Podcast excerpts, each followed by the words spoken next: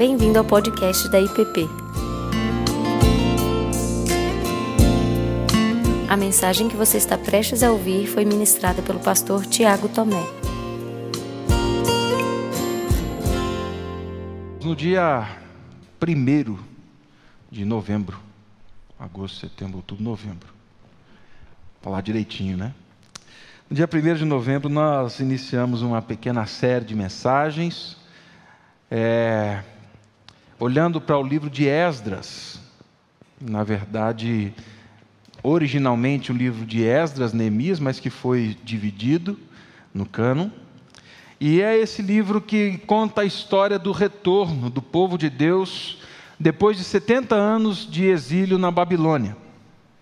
Esse povo, então, ouvindo a voz de Deus, e ali num decreto de Ciro eles retornam à terra de Jerusalém. E como nós vimos lá no dia primeiro, esse retorno não é um retorno tão simples quanto o que nós imaginamos. É um retorno difícil, é um retorno duro porque eles voltam para uma terra desolada. Eles não voltam para uma terra onde está tudo bem. Os muros estão derrubados, o templo está derrubado, a cidade não tem recursos. E aí então nós vimos, naquela circunstância, o que eles tinham para voltar. Qual o motivo? No que eles se agarraram nessa volta? Será que era só uma, um orgulho nacionalista? Não. O livro de Esdras começa falando que diante da palavra que Deus tinha dito, eles voltam. Eles tinham confiança na palavra do Deus da aliança e no Deus da aliança. Num paralelo, então, eu falei da nossa caminhada, confiando na palavra de Deus, de um Deus que diz para mim e para você: estarei convosco todos os dias até a consumação dos séculos de um Deus que diz para mim e para você que nada vai nos separar do amor dele, que está guardado em Cristo Jesus, que é o nosso Senhor. Romanos 8. Hoje eu quero continuar nessa caminhada no livro de Esdras, mas olhando para o capítulo 3. Então eu peço que você abra Esdras, capítulo 3.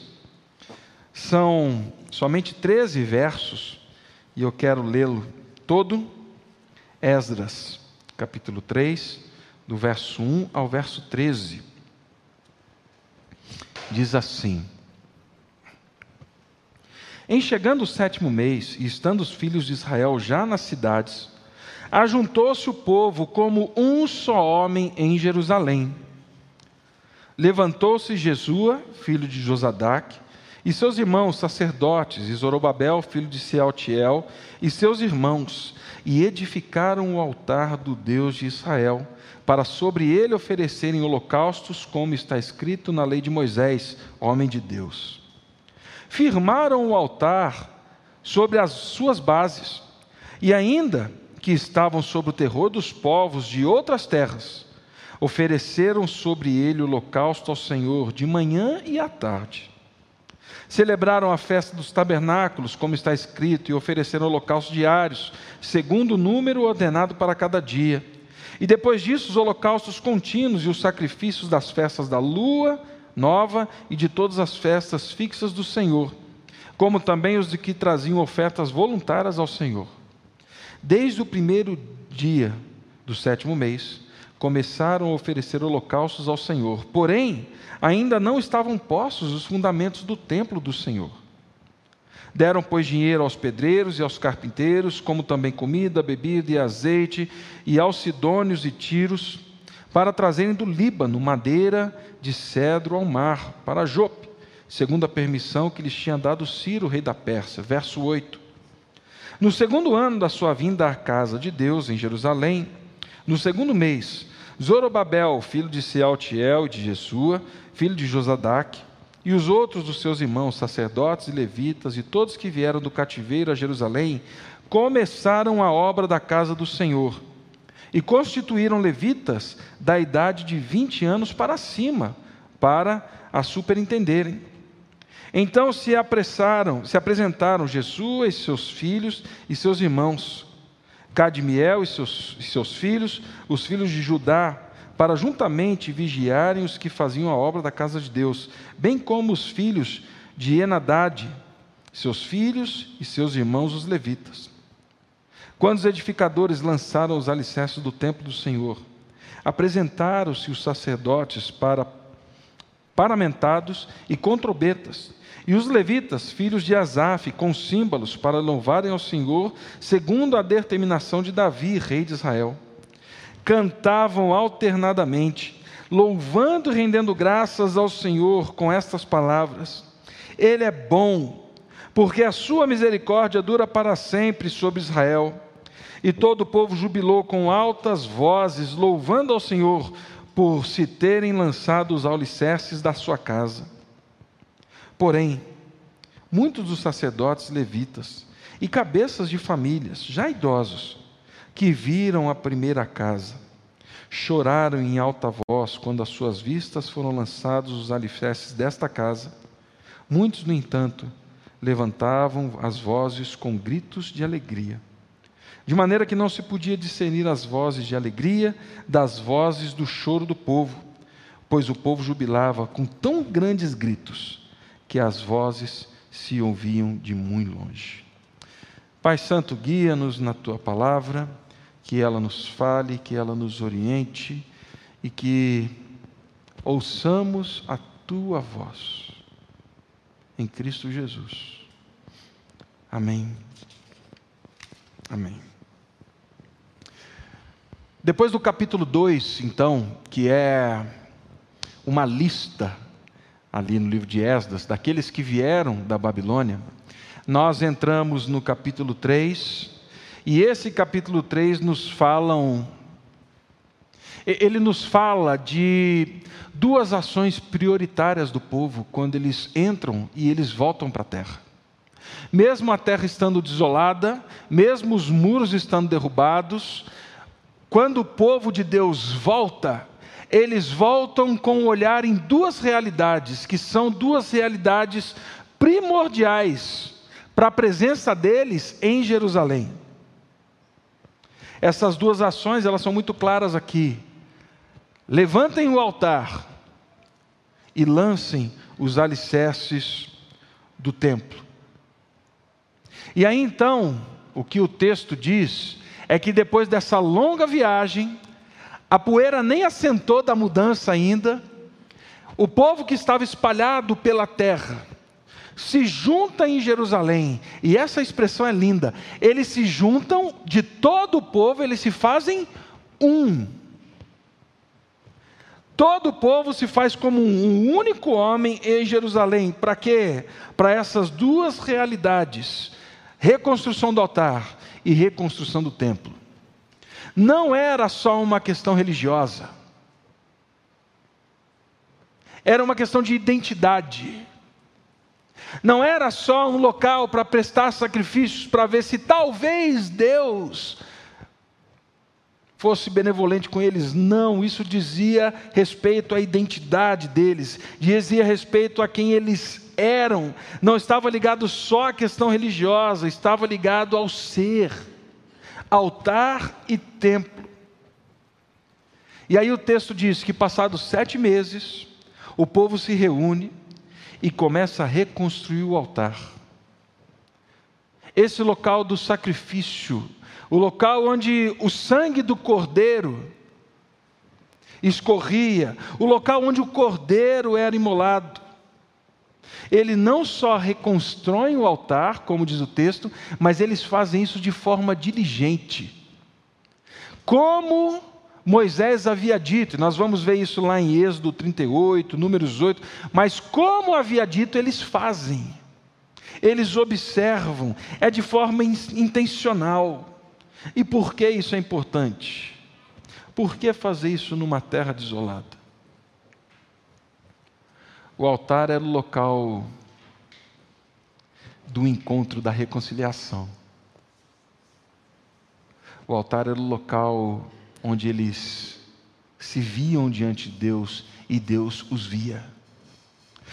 O altar era o local que expressava o perdão e a reconciliação com o Yahvé, com o Deus que os levou para a Babilônia e que agora estava trazendo eles de volta.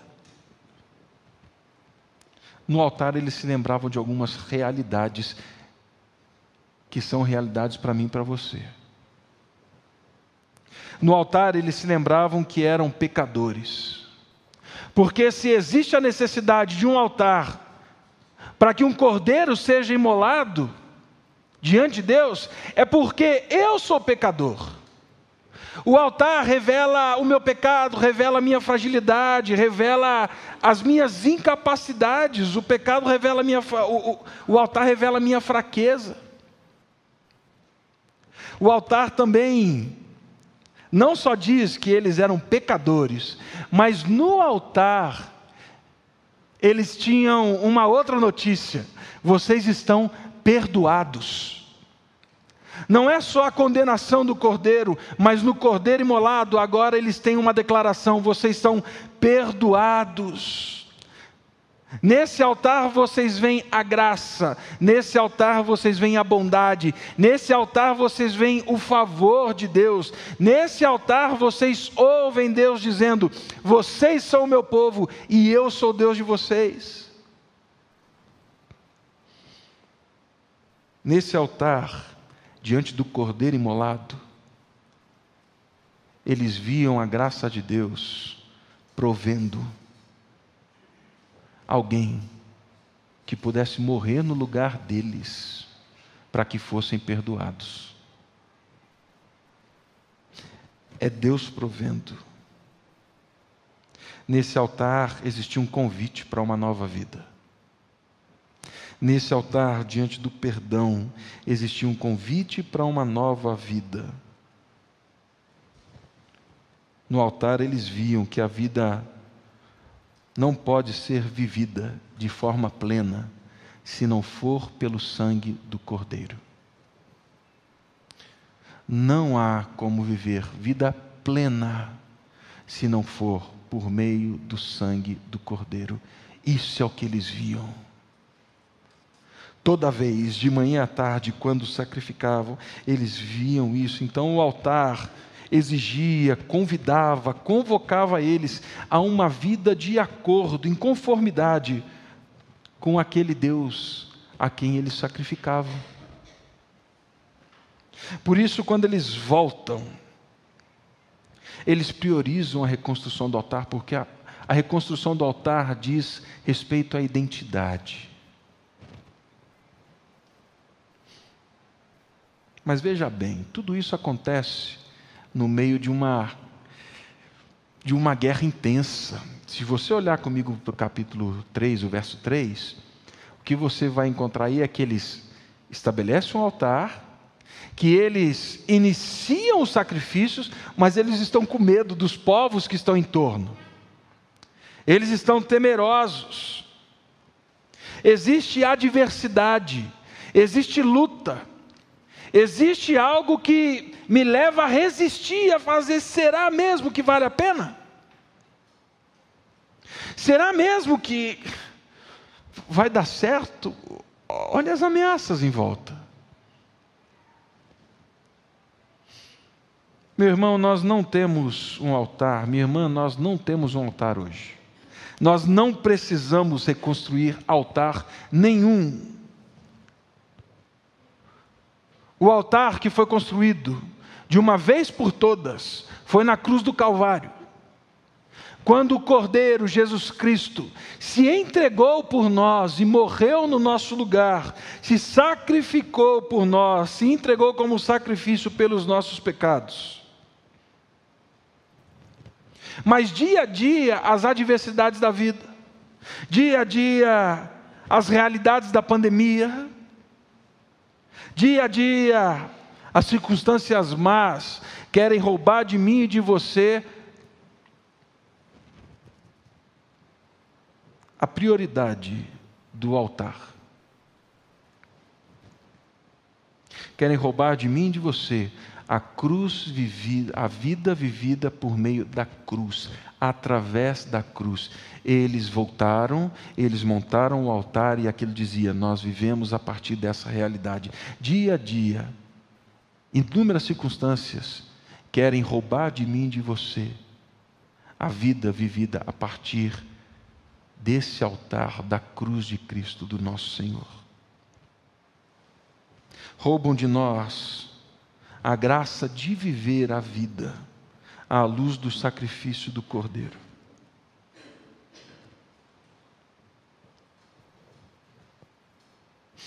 É olhando para esse sacrifício, para esse altar, estabelecido no Getsemane, que nós sim vemos que somos pecadores. E que não foi o sangue de um cordeiro, mas foi o sangue do Filho de Deus, entregue por mim e por você. Tem ideia da profundidade disso? De quão escura, quão densas trevas é essa realidade? Que exige o sangue de Deus. Somos pecadores, mas naquela cruz nós ouvimos outra frase: você é perdoado. Viver a partir da cruz não é viver só como alguém condenado, tendo pecado à vista, mas é viver a vida como alguém perdoado, que conheceu a graça de Deus, que conhece o favor de Deus, que ouve a voz de Deus é olhar para a vida e vivê-la a partir de João 3,16, porque Deus amou o mundo de tal maneira que deu o seu Filho. Não exige de mim e de você sacrifício, o sacrifício foi dele. É ver que agora nós somos dele e ele é nosso. João 1,13 porque não nascemos nem da vontade da carne, nem da vontade do homem, mas nascemos da vontade de Deus e nascemos para sermos filhos de Deus. Essa é a realidade. É para isso que o altar aponta. O altar nos convida a sermos revestidos de Cristo, a vivermos a vida a partir da cruz de Cristo. O que tem roubado na sua caminhada? esse convite. Viva a partir do altar, não do seu sacrifício, mas do sacrifício do cordeiro que foi entregue. O que tem roubado? A segunda parte do texto continua dizendo para mim e para você que eles não só reconstroem o altar, mas agora o povo se envolve na reconstrução do templo, nas mesmas bases eles não ficam procurando lugar novo, eles não ficam procurando uma outra localidade, eles voltam. E eles voltam para o mesmo local e não tem nada místico nisso, mas é uma reafirmação de um lastro histórico, de uma fé, de uma presença de um Deus que sempre esteve com eles e estava com eles.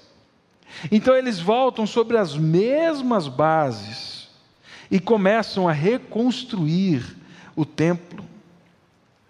O templo era a, a habitação simbólica de Deus entre eles. Por que eu digo simbólica? Porque Deus não habita em templos feitos por mãos. Deus não habita em local onde a gente possa construir e falar assim, agora, é, agora sim, Deus, pode chegar que está tudo pronto. Ele não habita.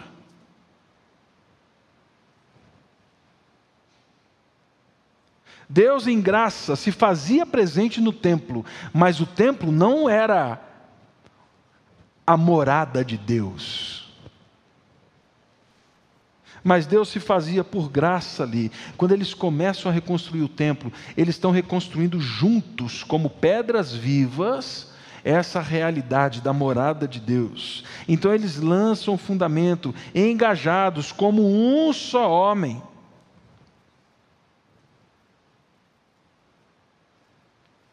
Eles lançam os alicerces diante dos alicerces, há festa e choro.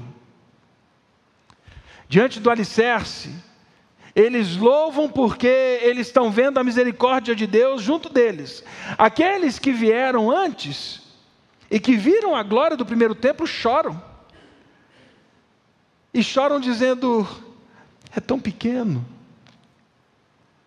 os recursos são tão poucos perto daquilo que nós tínhamos.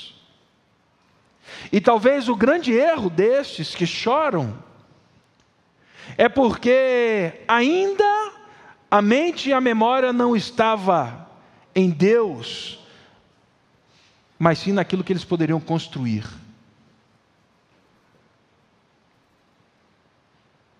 Mas Deus não se importa, não. Deus está presente nos pequenos começos. O que fazia do templo um templo não era quatro paredes, era a presença de Deus naquele local. E Deus falou: Estarei com vocês. Mas eles vêm, se engajam, constroem, eles se envolvem nisso. O início da construção do templo, assim como o altar, também não foi fácil. Nós sabemos pela história que depois de uma grande pressão, depois dessa festa e dessa alegria, o templo, a construção do templo foi interrompida por alguns anos.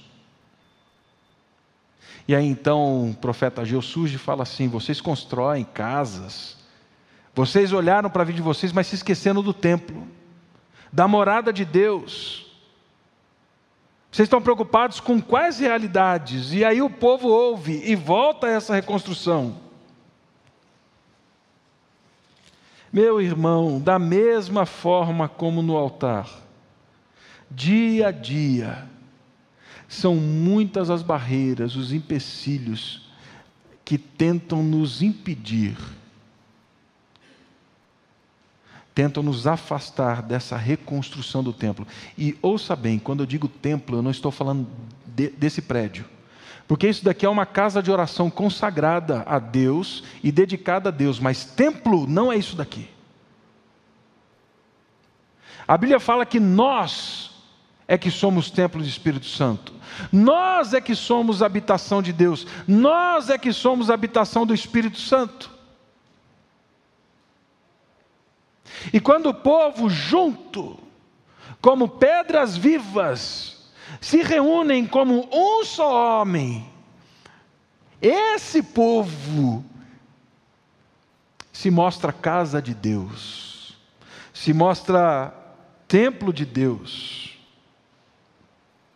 Juntos somos parte de algo maior. Junto é que expressamos a vida de Deus. E assim como foi lá, é hoje. Nós temos a Covid que nos impede, nós temos os nossos medos e angústias, nós temos as nossas fragilidades reais, concretas, nós temos as nossas debilidades. São muitas as circunstâncias que tentam nos impedir de sermos templo, juntos, casa de Deus. Nós somos frágeis. Enquanto nós nos reunimos aqui com poucas pessoas, e muitos a partir do nosso canal, os rumores de uma segunda onda da pandemia vêm crescendo.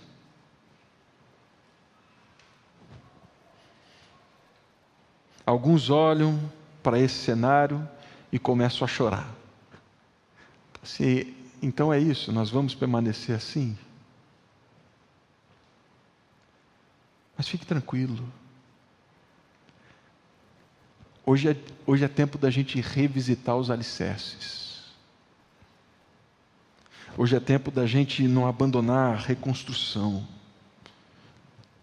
Chega o dia, e vai chegar o dia, em que juntos, estamos juntos, mas juntos, você que está aí, você que está aqui,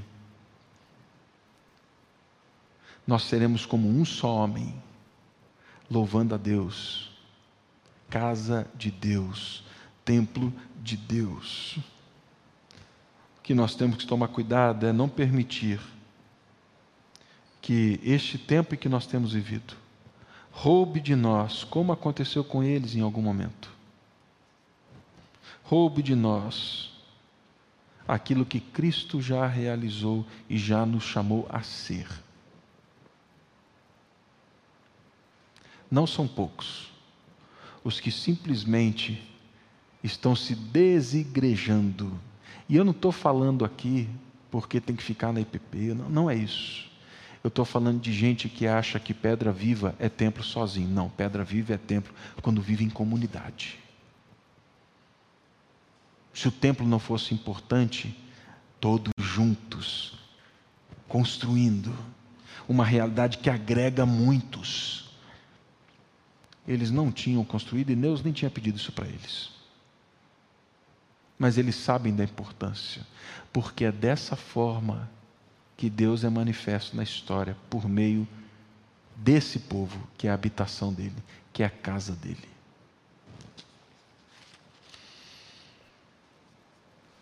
Altar e templo. Cristo e a igreja dele. São muitos os desafios, são muitas as questões que querem minar no nosso coração a reconstrução dessas duas realidades. Não abandone. Priorize a vida vivida a partir do altar de Cristo Jesus, da cruz. Não abandone. Permaneça firme, mesmo nesse tempo, investindo, cultivando os alicerces do templo. Mas isso a gente faz junto. A gente não faz disperso. Permaneça orando pelo povo de Deus Permaneça interessado pelo povo de Deus. Permaneça cuidando daqueles que são parte do povo de Deus. Não abandone a comunhão daqueles que são povo de Deus. Sim, somos habitação do Espírito. Mas nós não somos uma miscelânea de pessoas sendo salvas para o céu. Somos pedras vivas sendo formado. Casa de Deus, templo de Deus, juntos. Que Deus nos conduza dessa forma. Que no dia da caminhada intensa, possamos olhar para a palavra dEle. Ele é um Deus fiel. Que nessa caminhada não abandonemos essas duas realidades: altar e templo. Vida a partir da cruz de Cristo e vida construída com e entre o povo de Deus. Essas são duas realidades que o povo se engaja, porque isso diz respeito à identidade deles.